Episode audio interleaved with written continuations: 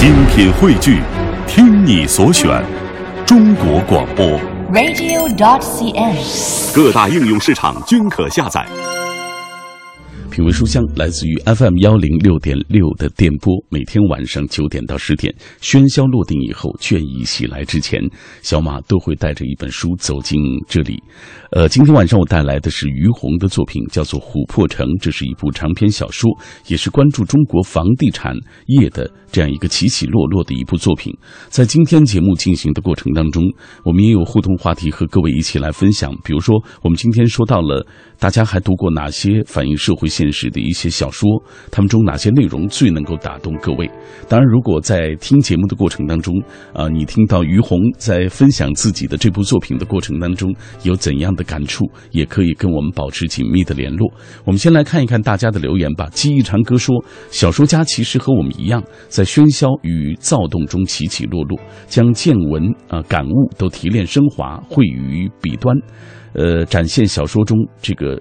小说家眼中社会现实的悲欢离合、大千百态，有的关注宏观民生，比如说张平的抉择；有的画出了官场众生相，比如说王岳文的国画；有的聚焦于家长里短的烦恼，比如说六六的双面胶；有的定格在都市白领的奋斗史，比如李可的《杜拉拉升职记》等等。一看这位朋友就是，呃，读过很多书啊，有很多的储储备。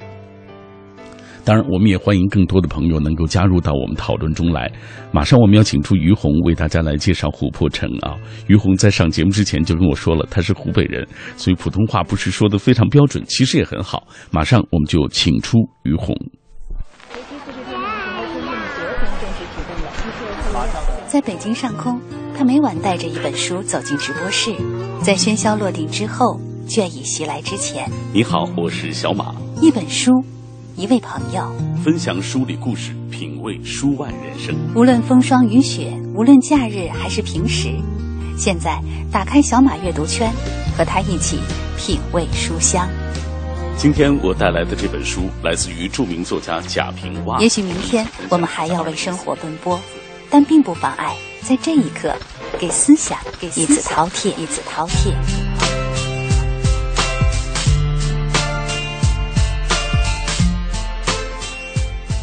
今天小马推荐给各位的这本书，来自于作家于红的作品，叫做《琥珀城》。这样的一个书名，它到底承载了怎样的一个内容？马上我们要请出这部小说的作者于红。于红你好，马老师你好，呃，今天我们电波那端的很多朋友都在跟我们一起分享你的这部小说。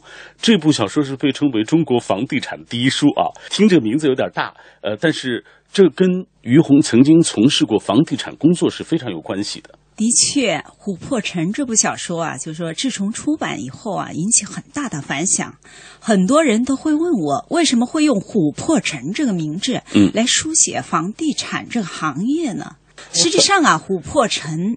它琥珀是很漂亮的一块石头，对。但是我在这部小说中呢，就把这块琥珀当做一个万花筒，嗯，因为人生呢就好像万花筒一样的，里面的人在看外面，外面的人在看里面。不管是每个人的一生，还是这个时代、这个历史，都装在这个万花筒中。嗯实际上，这个琥珀这个名字，它是代表一个有生命力的意象。对，刚才我也跟电波那一端的朋友说了，这跟您本身的从事房地产行业有关系。给我们讲一讲，您大概做了几年有关于房地产的工作？我零七年一直到一二年，嗯都在房产公司。嗯，那么作为一个作家，在这之前我已经写了好几部长篇小说，都是有关就是直面这个社会现实的题材。那么我在房产公司工作的那几年呢，我也我也是做文职。嗯，那么我见识到太多太多，包括其实《琥珀城》这部小说呢，描写的就是中国房地产呢、这些年的起起落落，尤其是房价，因为这个房价呀，永远永远，我觉得都是民生关注的焦点。没错。不管是名流还是九流，都想有自己的窝。不管任何人聚在一块儿，都少不了谈到这个房价问题。那么那个时候，我就在想，我一定要写部这样的小说。作者于红曾创作过《黑莓》《鸿运》《从没走远》等多部长篇小说，并在房地产行业从业多年，耳濡目染了这个行业的方方面面。琥珀城写了当下房地产的兴衰，并由此折射出中国的社会现实问题。于洪说：“这是个具有戏剧感的时代，这也是个不用作者虚构、到处都是故事的时代。人生就像万花筒，每天什么样的故事都可能发生，就像新闻时刻在滚动一样。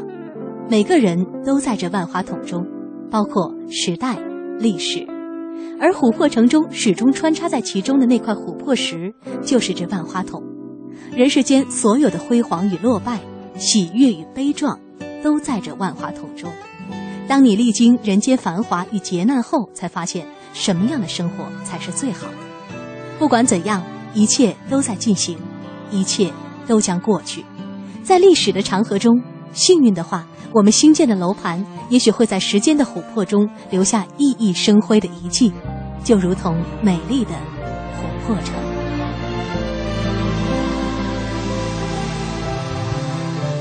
这部小说呢是由三个同学组成，主人公是杨逸晨，他是一个实际上他是一个毫无背景的草根出身。但是呢，他能在血肉横飞的房产市场能立足，能步步，就说步步惊心，步步为营。他靠的是什么？实际上靠的就是手中的子弹到处飞，嗯，每到一处都会被被他拿下。那么子弹背后是什么呢？那无疑毫无疑问就是关系了。他另外一个同学呢是周明远，嗯，官场的，呃，那也是官场的代表人物了。他是一个知识分子的进入官场。他一边呢想在围城走得更远，一边呢却想离开这个围场，呃，就是说官场。嗯，他的理想就是为金鼎市人民做好事、谋福利。嗯，他从来没收过任何人的一分钱。嗯，但是他最后他家里的钱却堆积如山呢。嗯，那么就给了人们就说很多很多的思考，这是为什么？嗯，那么这也是一个很悲情的人物，还有一个也是一个挺典型的一个人物，非常非常的典型。嗯。他可以说你，你看我这部小说，你只要就是说从前看到后，你绝对发现他是一个，绝对还是一个有人格魅力的官员。嗯。但是最终为什么会被双规？那个命运为什么会这么悲惨？就让人们很多思考的。所以我在看这个人物的时候，我就在想，其实我认识的。有一些官员的路就是这样走的，就是他们曾经也是寒门子弟出身，曾经也抱负满怀，就是想为大家谋一些利益，但是最终他却走上了一条不归路。有很多人是这样的一个一个情况，也很值得人思考啊。呃，太值得人思考了，尤其里面的你三个同学，杨逸晨是代表商场，嗯，周明远是代表官场，还有一个是代表老百姓的，就是杨初九。嗯，实际上在这部小说还房贷的就是他。对对对对，实际上三个同学。中最终的命运，只有他是善始善终的。说啊，所以说我写的就是说，呃，房地产的这个一波九折，这个商场、官场、情场都交织在一块儿。嗯。但是最终告诉人们的就是什么呢？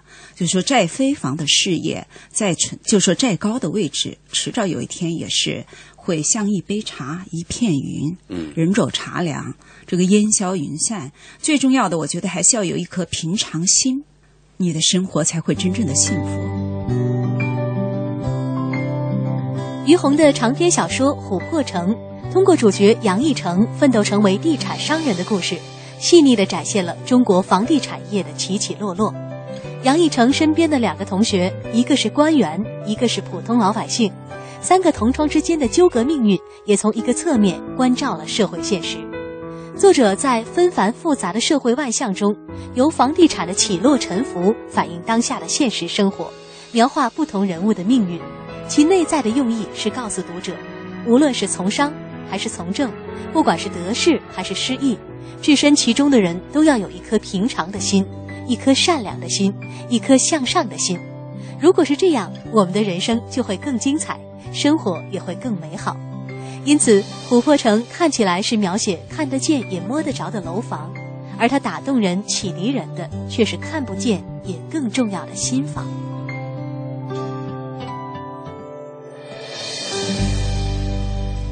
在看你这个小说的时候，呃于红有一点就是你怎么能够就是在你所身处的，比如说，呃，因为你刚才介绍了从零七年到一二年之间啊，这六年的时间里，你一直在从事房地产的相关的工作，你也看到和听到了太多哎，呃，有关于内幕啊等等这样的一些情况，但是在那么多的那个。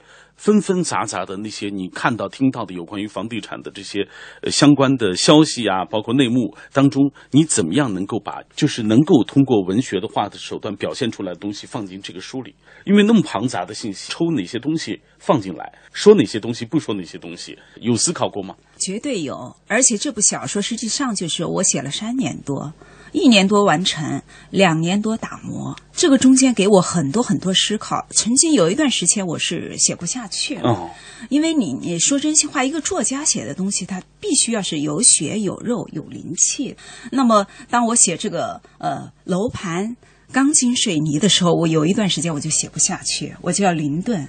所以说我就会思考很多很多问题，我要带给读者什么？嗯，其实说真心话，这部书真正就是说，我想给带给读者的东西，其实还是房价。就是因为房价呀，这么多年一直是所有老百姓最最关注的话题，就是所有民生最关注的话题。怎样才能让房价回归到就是说理性的市场、理性的价格？嗯这是我特别关心的，这也是我一直很关注的。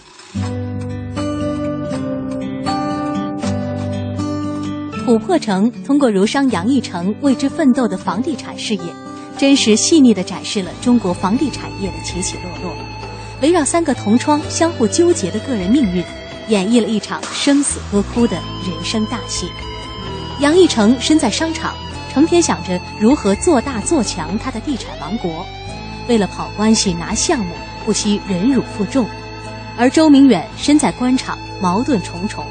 一方面想在围城里走得更远，一方面又想离开围城。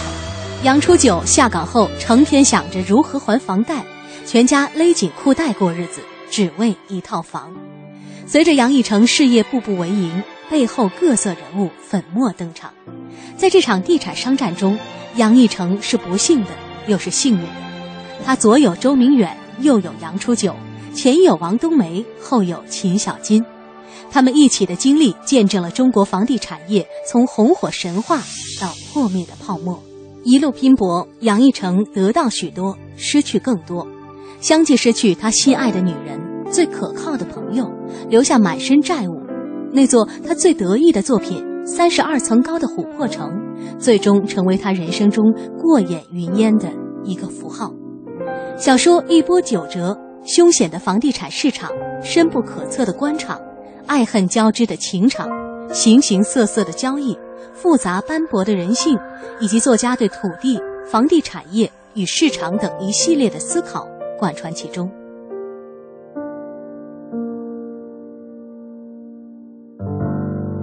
这就是今天晚上小马带来的这本书，来自于作家于红的作品《琥珀城》小说。通过主角杨逸成和他身边的两个同学、两个朋友啊，他们之间的纠结命运，从一个横侧面关照到了现实。同时，这本书也展现了中国房地产业的起起落落。这些年，呃，房价关于房地产的种种的一些消息，都是我们老百姓最为关注的。所以，我觉得作为一个写字的人，作为一个作家，于红也是关注到了大家共同所以这一个焦点的问题，就是所以啊中国的房地产业啊。还有这个房价等等这样的问题，我们来看看大家怎么说吧。双叶武长安说，和其他领域一样，房地产也是大舞台，每天都在上演商战博弈的斗智斗勇，演绎着一幕幕财富与欲望的人间喜剧，也参透了此中玄机与关窍，其他的都不算事儿了。他说这本书写了一块这个琥珀石所引发的麻烦，开卷忽悲忽喜，眼卷长思长叹。房地产中战火燃，琥珀城里进狼烟，官商缠斗大戏演，真善美丑在其间。嗯，还说了一段打油诗，说的很好，感谢这位朋友。来看看醉清风，这是我们的一位新的听众，他说从千里认识你，邻家大哥哥般的声音，呃，当然品味书香，以后要更加的关注一些。谢谢那么多的朋友一直在支持我、鼓励我。枫叶百合他说，一般来说，反映现实的小说都能够感受到作家对社会、人生那份沉甸甸的责任感，就像读呃这个杜甫的诗一样，紧皱眉头，长吁短叹。特别是在学校硬着头皮读过高尔基、巴尔扎克大部头之后，在潜意识中，在这一类小说啊，读这一类小说就觉得有了恐惧，敬而远之。很喜欢像欧亨利、马克吐温以及刘心武这种。钟鼓楼的这样子作品，包括刘恒的《贫嘴张大明的生活》这类幽默写法的写社会的这样的一些小说。嗯，因为总觉得他跟我们离得更近，也更容易能够更轻松的阅读。感谢各位继续停留在小马的声音世界当中，这里是品味书香。今天晚上我带来的这本书是于红的作品《琥珀城》小说，通过主角杨义成奋斗成为地产商人的故事，细腻地展现了中国房地产业的起起落落。同时，这部小说也通过三个同窗，就是杨义成的两个好朋友，他们三个人之间的纠结命运，从一个横侧面观。照的社会现实。那今天为了更好的为大家介绍这本书，我也是特别请到作家于红啊，跟我们一起来分享他的这部作品。在我们节目进行的过程当中，也欢迎大家通过微博、微信的方式来跟我保持紧密的联络。我们今天说到的就是反映社会现实的那样的一些小说作品。呃，很多朋友大家讨论的都特别的呃热闹啊。比如说这种像反映社会现实的东西，大家都特别的关注。比如说在我们的微信平台当中，Golden Sun。他说：“呃，这是房产大佬的悲欢离合的故事。确实，买房耗尽了积蓄啊，买房成了现在我们普通人生活当中最重要的一个关注的一点。呃，还有在我们的。”呃，微博的平台当中，盛月心理自然提到了他所看过的莫言的作品。他说：“我看过《天堂蒜台之歌》，这是莫言创作的一部体现中国作家良知、反映弱势群体生存状态的一部长篇小说。小说取材于现实生活中发生的真实事件：数千农民响应县政府的号召，大量种植蒜台，结果这蒜台全部滞销，县政府的官员却是不闻不问，农民自发的聚集起来，酿成了。”这个震惊一时的所谓“蒜苔事件”，嗯，希望这样的事情少一点，再少一些。荷兰鸣笛他说：“小说的这个啊虚拟世界与真实的现实世界其实是互通共生的，难分彼此。对我影响最大的现实主义小说是融入。”路遥全部生命的平凡的世界，最近我们也看到报道说，这部平凡的世界会拍成电视剧，呃，不知道拍出来会是怎样的一个效果，是不是如小说作品一样那样的打动人心？呃，荷兰鸣笛说，每一次都沉浸在远隔千里但却近在咫尺的厚重而多情的黄土村野，最喜欢田晓霞与孙少平精神升华的爱恋，不忍读晓霞之死的心碎文字，感动于书中人物。啊，他面对苦难的坚韧与乐观，给我温暖和力量。嗯，当然也有一些朋友说到，呃，读这类作品可能比较少。比如说诺诺，他说，呃，说到反映现实的小说，不知道为什么，就是好多年前读过一部叫做《啊滴血貔貅》，是反映很小众的赌石现象的和与之相关的恩怨情仇的。现在想想很狗血，但是印象很深刻啊。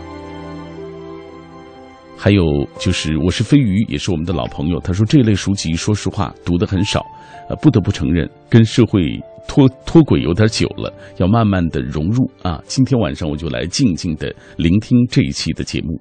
其实没关系，就是大家呃，其实都可以来分享你所看过的那些作品，可能。呃，我们这么一问啊，反映现实生活的小说啊，你可能有一点懵。其实有很多很多。来，熊德他说，前两年李承鹏的《李可乐抗拆记》也是反映现实生活的，和房地产也有关系，是老百姓。抵抗这个拆迁的啊，兄德，谢谢你。呃，趣物他说很想请教作者，以北京为例，觉得房价还有下降的可能吗？如果能够下降，要回归到什么样的价位才算是合理呢？说实话，呃，于红老师他对于北京的情况不是特别了解啊。呃，北京，我觉得这个所谓房价下降的这种可能，要取决于它的刚性人群。其实，说实话，对于刚性的这些。呃，人群来说，它下不下降，我们都得去买。好，品味书香，我们马上继续请出于红老师来跟大家一起分享他的这部作品《琥珀城》。作者于红曾创作过《黑莓》《鸿运》《从没走远》等多部长篇小说，并在房地产行业从业多年，耳濡目染了这个行业的方方面面。琥珀城写了当下房地产的兴衰，并由此折射出中国的社会现实问题。于洪说：“这是个具有戏剧感的时代，这也是个不用作者虚构、到处都是故事的时代。人生就像万花筒，每天什么样的故事都可能发生，就像新闻时刻在滚动一样。每个人都在这万花筒中，包括时代、历史。而琥珀城中始终穿插在其中的那块琥珀石，就是这万花筒。人世间所有的辉煌与落败，喜悦与悲壮。”都在这万花筒中。当你历经人间繁华与劫难后，才发现什么样的生活才是最好的。不管怎样，一切都在进行，一切都将过去。在历史的长河中，幸运的话，我们新建的楼盘也许会在时间的琥珀中留下熠熠生辉的遗迹，就如同美丽的琥珀城。品味书香，我们今天为大家介绍的这本书来自于作家于红，啊，他的这部作品现在被呃，无论是文学界还是读者都非常关注啊。这本书被称为是中国房地产第一书。我相信这本书打开之后，每一个人都能够从中找到一些共鸣。你是从商的，你一定能够从这个杨义成的身上看到自己的那个影子。整天为了。跑关系拿项目，不惜忍辱负重。如果你是周明远啊，他身在官场也是矛盾重重的一个人，他如何从呃一个寒门子弟啊，一步一步的。呃，最终我们说是他堕落啊，等等这样的过程。如果你是杨初九啊，如果你和杨初九一样面对下岗，然后面对再就业，面对还房贷等等这样的情况，我相信你一定对他的那个生活感同身受，都能够找到共鸣。所以下半时段我们要继续的呃来抽丝剥茧的给大家讲一讲这三个人物啊。刚才你说了，呃，于红说了，就是这是三个同窗，但是你会发现他们每个人都有属于自己的那种纠结，嗯。咱们就说这个主人公，就是你写的这个儒商 啊，杨义成，杨义成看似是一个大老板，对，但是就像我说的，为了跑关系，为了拿项目，也不惜忍辱负重。对对对，杨义成实际上是一个非常悲情的人物，他的就是挂在嘴边上的一句话，就说认为人生下来就是痛苦的开始，嗯，人的一生都在痛苦中前行，但是在他内心深处，他也是有人格魅力的。我觉得文学这么说吧，就是用一口针来挖一口井，实际上挖掘的就是这个人物内心世界、人性闪光的东西。那么，我觉得在我这部《琥珀城》里面呢，就一一挖掘出来了。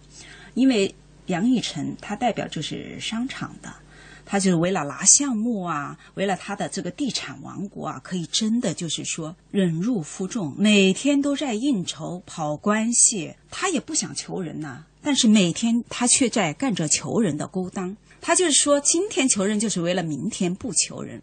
其实其实这个背后折射了很多很多社会问题和现象。我就是他挂在嘴边上的也是一句话，经常跟朋友说的就是说。像他老婆说王冬梅，他说你有必要成天这样去应酬去找关系吗？嗯，他说关系不是万能的这个社会，但是没有关系是万万不能的。嗯，这么多年就说从无到有，他是一个草根嘛，没有背景，是一切都是靠自己在血肉横飞的房产市场打拼出来一一番天地。那绝对他付出的代价可以说是很多读者可能是无法想象。就是如果电波那端的朋友看到这个人物的时候，大家一定会想，这个人物他有原型。绝对有，马老师，我跟您说，我没有出版之前，我首先就是评论家，很多我的朋友、同学，包括以前就是他们那个在房产公司工作的人，我都让他们看。我写作的特点就是没出版之前，我让我身边所有的人看，哦所有的人给意见，所有的人看过之后，尤尤其是从事过房产业的，嗯哎，于红不对呀，你这个小说怎么写的是谁谁谁？但是仔细一看。他们又没有办法对号入座，就是一看就身边的人合适。他其实可能是众多人物的一个结合。对对对，那是肯定的。因为小说它毕竟还是要高于生活。刚才你说的你的这个特点，就是你说在没出版之前、没完成书之前，你希望给让其他人给你提提意见。嗯，我也采访过其他的作家，很多人不愿意这样，很多人觉得以自己的这个所谓思想为主导来完成这样一部作品，就是说他的意思是，他要受到别人的干扰。这个东西呢，他觉得是不是一个呃他满意的东西了？对对对，这可能就是每个作家的写作方法不一样，他的那种想法可能不一样吧。但是我不一样，我认为就是我没有出版之前，我我乐意给每个朋友看，嗯，一定要听听他们的意见。但是但是每个人看了都觉得这太真实了，写这个腐败的，涉及到权力的，很多人会避开这个题材。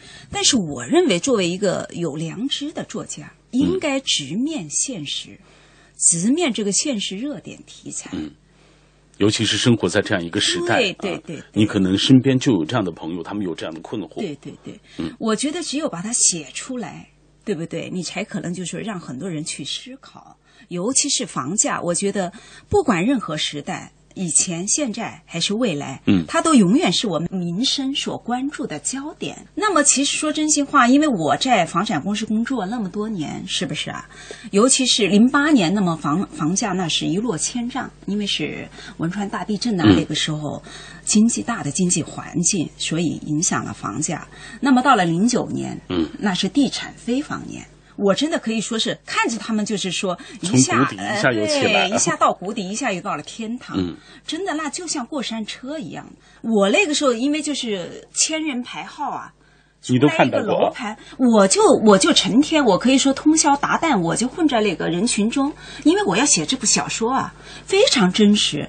所以说我小说中的这个杨初九，他是房奴的代表人物。嗯，可以说，就是真正只要看部看过这部小说，他们就觉得，哎呀，简直就是写的我。嗯，很多老百姓他会这样认为。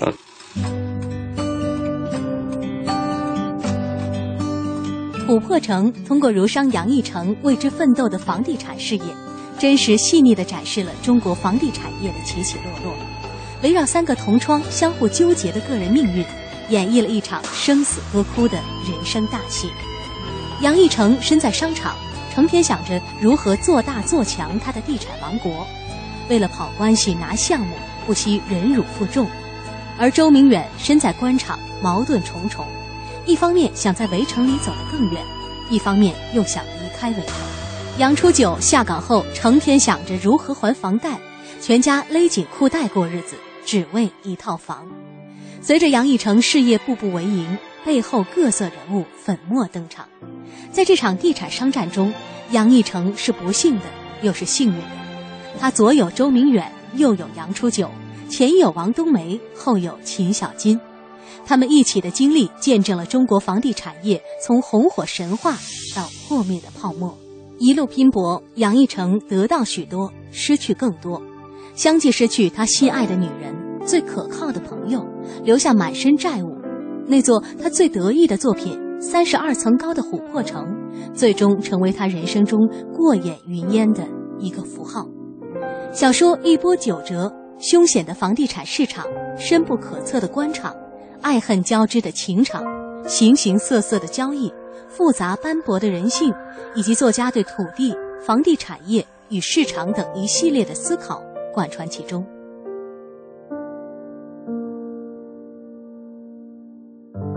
刚好说到杨初九，咱就讲讲这个人物。哎呀，我我觉得我们身边可能都会有这样的原型人物。嗯，太多了。啊，下岗，对对对。然后面对到再就业的情况，面对到还房贷的情况，杨初九也非常典型，嗯。他是一个就是说，虽说他很很清贫，还是房奴，在三个同学中，他是可以说一无所有的，无论哪方面，他都没有没有办法跟另外两个同学相并论，但是他的内心世界是强大的。他有自己的人格魅力。嗯，你比方说，杨逸晨一直想送一套房子给他，因为他中间有个舅舅，他舅舅叫李李步元，嗯，是一名神医，那个医术特别高，嗯中医啊很厉害。只要他舅舅所到之处，所有官员什么生病的都是手到病除。嗯，但是他从来不依附这些，我自己挣的每一分钱，我去还这个就是房贷。嗯，我绝对不接受施舍。就勒紧裤腰带。对对对，嗯他是个，就是说他在这个小说里面是一个既风趣幽默，那么又内心强大，内心也有很多不平衡。他见到杨逸晨就会骂他，嗯，你这暴发户怎么怎么着？对但是呢，他又甘于平淡，嗯，所以三个同学中最终闪是闪中的还是杨初九。说的三个同学，咱们接下来说一下周明远。周明远一开始，因为我们刚才也说了他，呃，出身并不是特别富贵的那种出身啊，但是他在这个呃商场当中，我觉得也几经蜕变。一方面，其实他想远离这个商场，对但是另一方面又离不开这里啊，对对，周观察明远，对，对对对，周明远他确确实实，我觉得呃，你们一看这个周明远，就是身边的官员，他最后就是说他领人给人很多思考，什么地方呢？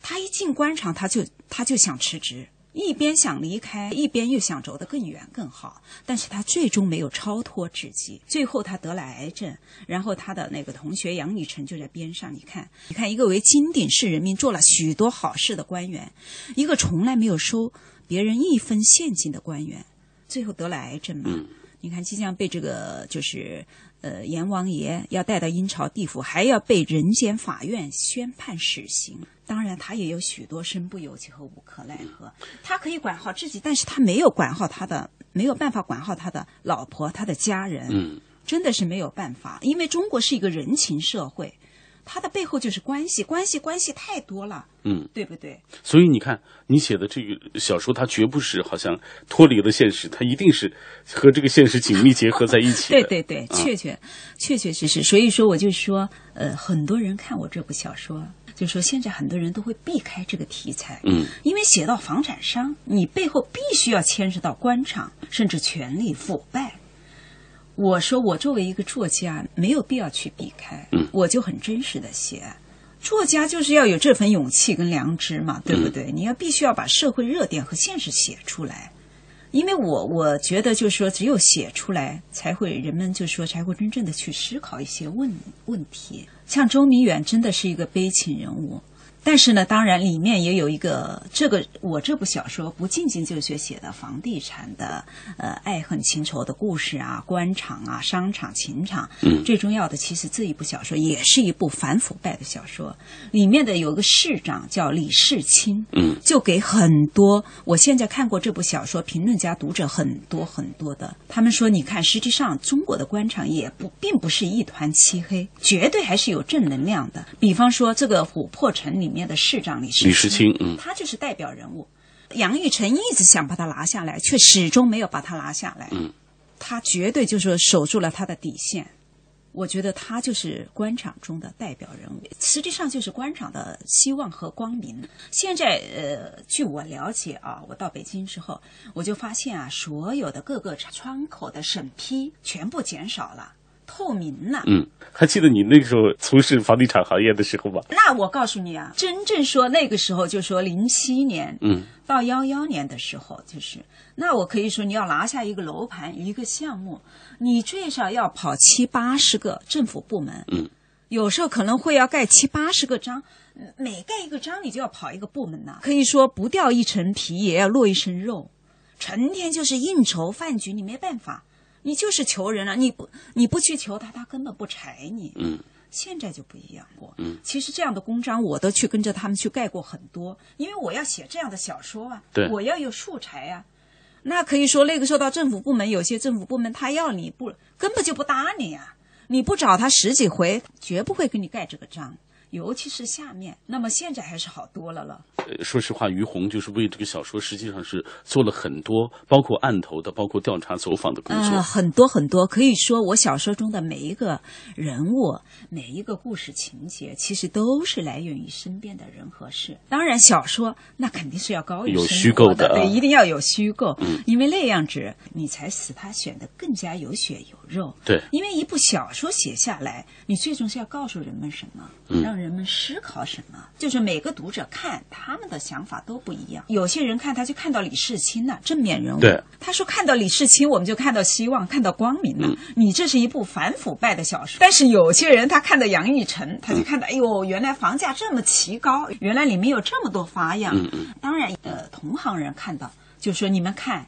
我们房产商也是非常不容易，对不对？他觉得他很多身不由己、啊。对，站在不同的角度上看，都都有不同的收获。我这部小说里面就是琥珀城，里面根本就没有什么好人坏人的区别。嗯对主要你看从什么角度去看它。嗯，我觉得每个人就是说都有他的呃，就是无可奈何，身不由己。嗯其实呃，说穿了吧，还是官场也好，商场也好，也许多地方还是体制不规范造成。没错，没错。说真心话，你像杨逸晨，他说如果你给我一个健康透明的体制，我根本不会去当绅职，我去求别人干嘛呀？嗯。对不对？他是一个有极度尊严的男人，嗯，但是他又没有办法，每天都去做着求人的勾当。他所以说，他老是说人生下来就是痛苦的开始。嗯，当然了，他还是一个。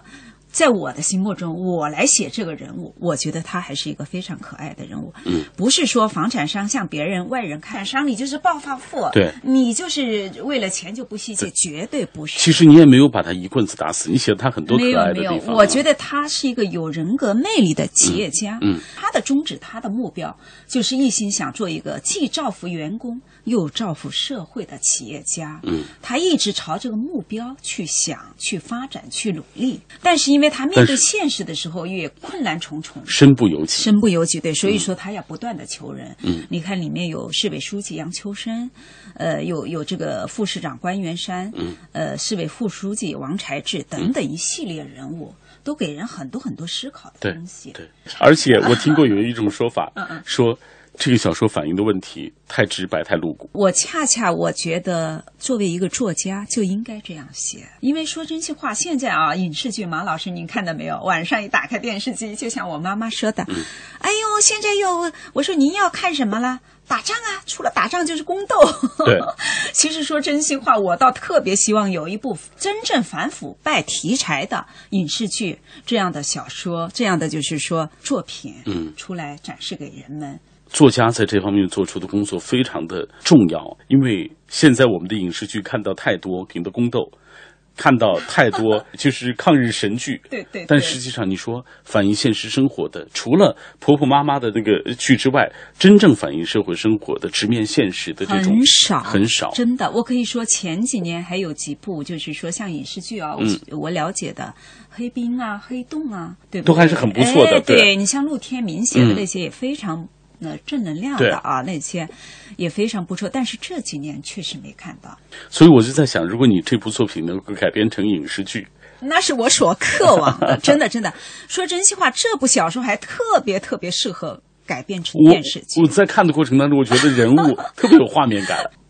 我在看这部作品的时候，就觉得于红老师的文字特别接地气啊，这是一个现实性和文学性结合的特别好的作品。包括房地产商，包括普通老百姓，包括在官场的人，他们这三方面的呃这样的人，他们所处的这种情况啊，他们背后的有哪些秘密，不为人知的一些秘密啊？你了解这方面的知识，了解这方面的情况之后，你自己的心里就会有一个判断。所以，琥珀城啊，这是我们今天品味书香节目要特别的郑重的推荐给各位的。谢谢于红老师。哎，也谢谢马老师。其实我的琥珀城一开始吧，就是其实要告诉读者的，就是这是一个具有戏剧感的时代。嗯，也是不需要作者虚构，身边随时都可能发生戏剧化故事的时代。对，我看你在作品当中也写到，就不用你去勾勒，它自然这个现实生活就有戏剧。对对对，就好像新闻时事一样，故事随时都在发生。于红的长篇小说《琥珀城》。通过主角杨逸成奋斗成为地产商人的故事，细腻地展现了中国房地产业的起起落落。杨逸成身边的两个同学，一个是官员，一个是普通老百姓，三个同窗之间的纠葛命运，也从一个侧面关照了社会现实。作者在纷繁复杂的社会万象中，由房地产的起落沉浮反映当下的现实生活，描画不同人物的命运。其内在的用意是告诉读者，无论是从商。还是从政，不管是得势还是失意，置身其中的人都要有一颗平常的心，一颗善良的心，一颗向上的心。如果是这样，我们的人生就会更精彩，生活也会更美好。因此，琥珀城看起来是描写看得见也摸得着的楼房，而它打动人、启迪人的却是看不见也更重要的心房。